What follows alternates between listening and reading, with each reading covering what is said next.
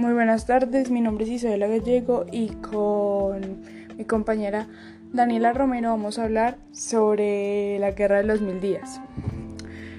Esta guerra fue un conflicto civil que se dio en Colombia. Duró 1130 días, la cual sucedió el 18 de octubre de 1899.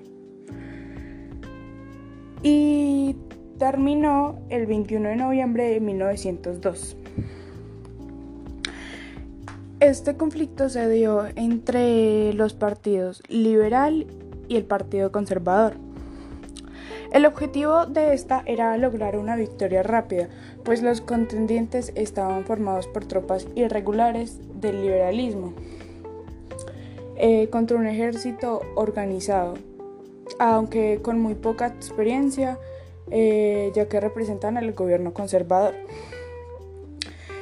Sin embargo, eh, ganaron la batalla del Peralonso, en la cual eh, hoy en día es el departamento norte de Santander. Ahora hablaremos sobre las consecuencias que dejó esta guerra.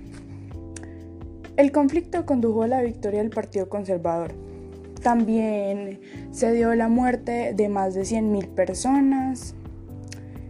Eh, colapsó la economía nacional eh, bastante.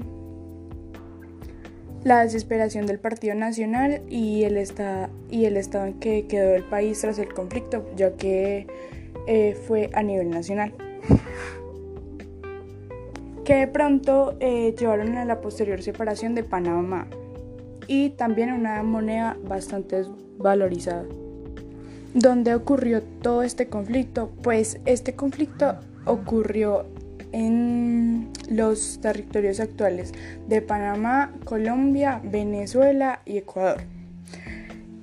Ya para terminar, eh, el resultado de todo este conflicto fue la victoria por el Partido Conservador y quedando como el Partido Liberal como el perdedor.